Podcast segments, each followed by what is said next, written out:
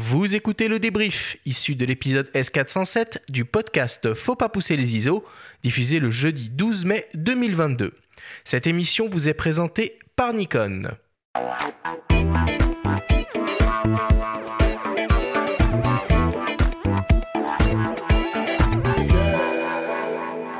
Nous sommes toujours avec Jean-Christophe Béchet pour cette grande masterclass sur la street photographie. Jean-Christophe, si on devait essayer de résumer ce que l'on s'est dit pendant cette émission, les notions importantes à retenir. Peut-être déjà pour commencer, est-ce que tu peux nous redonner la définition de ce qu'est la street photographie? Alors attention, c'est juste la définition, la mienne pour moi. La Encore tienne, une fois, c'est évidemment. Euh, Mais c'est toi qui es là, qui est invité. Absolument. Non, en fait, et puis c'est basé sur ces discussions que j'ai eues dans le livre avec Michel Poivert et Jean-Luc Monterosso aussi, qui, qui a un avis très intéressant, et Sylvie Hugues.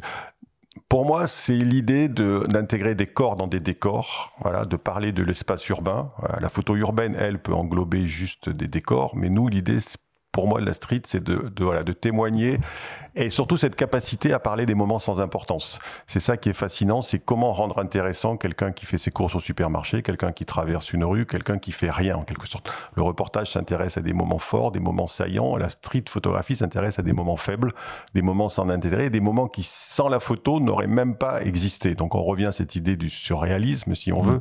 C'est vraiment l'art de rendre intéressant quelque chose d'une banalité totale, sans aucun intérêt et c'est le talent du photographe, son art du cadrage, son art de la distance, voilà, de tout ce qu'on connaît de la photographie, qui va nous intéresser à quelque chose a priori totalement inintéressant.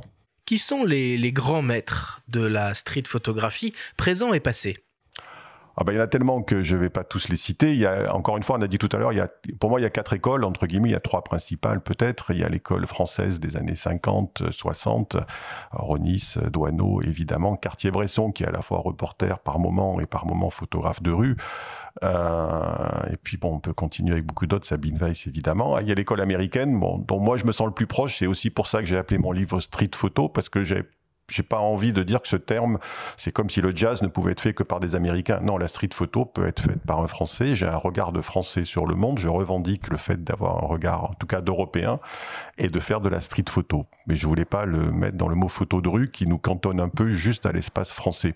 Donc le mot street photo pour moi est générique de ce style qui est plus proche de la photographie américaine. Moi, mes entre guillemets mes pères spirituels, ben c'est pas très original. Hein.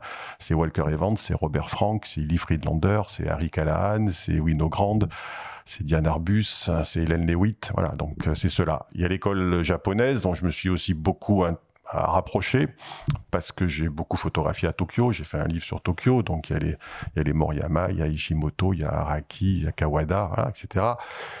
Et puis il y a quelques photographes anglais aussi qui m'ont beaucoup intéressé, euh, Chris Killip euh, ou Tony Ray Jones. Voilà, pour parler des grands noms de la photo de rue, je pense que tous ces noms-là font partie du panthéon de, tous les photographes de rue. Est-ce que tu peux nous rappeler les deux techniques que tu enseignes dans tes workshops pour appréhender la photo de rue? Ben, les deux approches qui me paraissent être les plus faciles à, pour débuter avant de trouver son propre rythme, parce que c'est un peu une danse dans la rue. Il y a, une, il y a comme ça un petit film sur Cartier-Bresson qui est absolument fascinant, mm. où on le voit danser autour. Enfin, c'est vraiment, euh, il est sur la pointe des pieds, il va, il repart, etc. Donc à chacun de trouver selon sa morphologie, sa taille, son.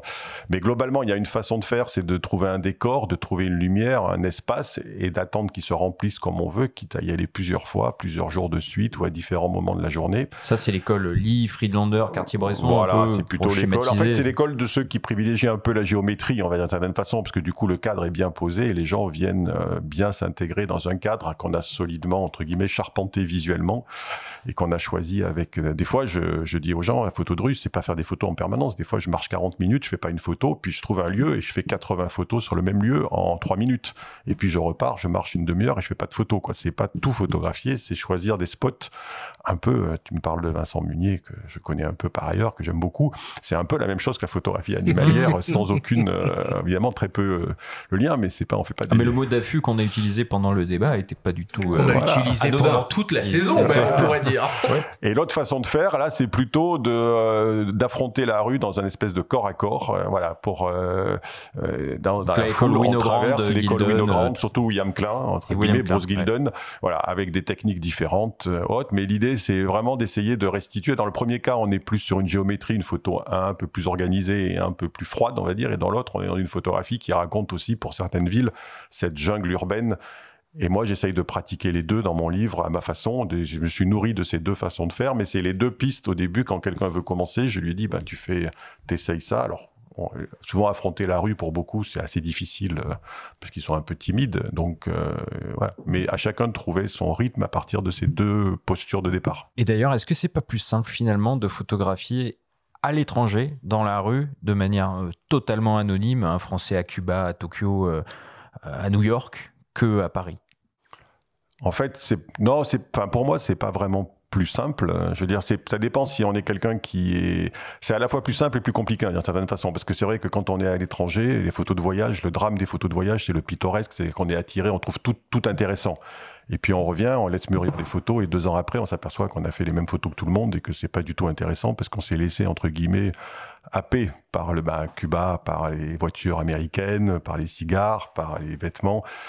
Donc il y a les deux pièges en fait. Euh, voilà, en, France, on va moins être distrait par des choses que tout va nous paraître un peu banal. Moi, il se trouve que j'ai fait des séries dans des villes très peu photogéniques a priori, donc euh, là c'est vraiment du travail, mais du coup on est vraiment, euh, on n'est pas du tout distrait par le spectaculaire.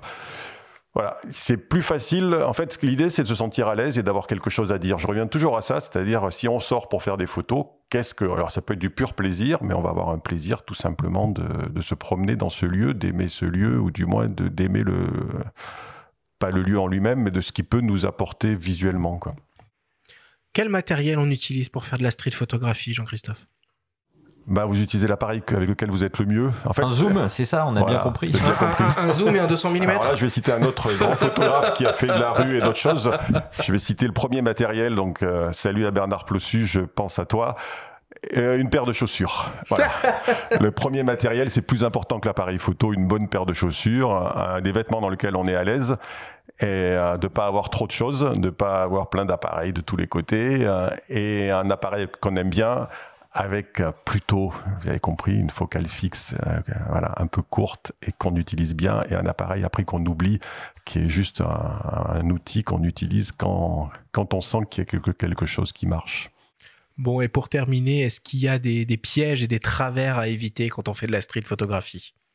Bah, le piège numéro un, on va dire, c'est de vouloir refaire ce qui a déjà été fait. Moi, je, voilà, après, euh, euh, je suis quelqu'un qui a beaucoup revendiqué ses influences. C'est vrai que les photographes souvent aiment pas trop dire euh, qui les a influencés. Moi, c'est le contraire. Je le dis beaucoup, mais il faut surtout pas copier. C'est-à-dire, je vois des gens qui veulent refaire des photos comme Willy Ronis à Paris sur les bords de Seine. Je dis c'est pas possible. C'était Willy, c'était son époque, c'était sa vision. Les bords de Seine ne sont plus les mêmes.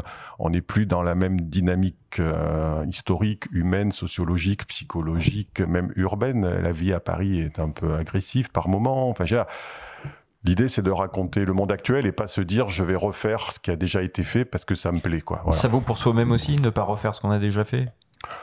Alors là, c'est une, euh, une question plus complexe, on va dire, parce qu'il y a des photographes euh, qui font un peu toujours la même chose, et d'une certaine façon, euh, presque je les admire d'une certaine façon, parce qu'ils sont super Mais c'est ça qu'on les reconnaît aussi, finalement. Voilà, donc c'est vrai que c'est un conseil des fois que je donne à des photographes, je dis, si vous voulez être un peu connu, creusez un même sillon, moi, je suis plutôt quelqu'un qui est allé sur trois ou quatre sillons. Enfin, pas et le a bâti toute une euh, œuvre sur des chiens aussi. Voilà. Après, il n'a pas fait que ça. Voilà. Donc, mais c'est vrai que euh, souvent, on connaît qu'une petite partie. Donc, c'est vrai que tactiquement, c'est bien de creuser un seul sillon. Après, je pense qu'il faut suivre sa personnalité. Moi, je suis plutôt quelqu'un qui a envie de faire plus, je veux pas que de la street, je voulais pas dire que je suis que street photographeur. C'est la base pour moi de, ma photographie. Elle, naît de là, mon envie d'être photographe, c'est ça, et c'est un peu mon ADN. Mais après, euh, ça veut pas dire que j'ai pas envie de faire autre chose et que si je peux, euh, voilà, parce que je pense qu'on y revient, que c'est aussi comme encore une fois comme un écrivain. Il y a des écrivains qui ont, ils ont tout à fait le droit, et au contraire évidemment, de faire une pièce de théâtre.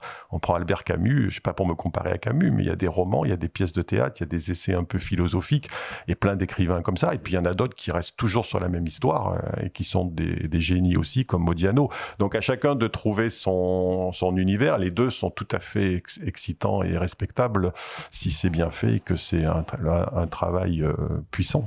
Et la boucle est bouclée. On a parlé de Kamel Daoud tout à l'heure, l'auteur algérien qui a écrit Meurs au contre-enquête, qui est une relecture de l'étranger de Camus. c'est la petite, euh, Petit clin d'œil sympa. Non, non, tout à fait. Et puis, euh, on est, de toute façon, tout se tient, quoi. La littérature, la musique. Enfin, moi, je parle beaucoup de ça parce que pour moi, tout est lié.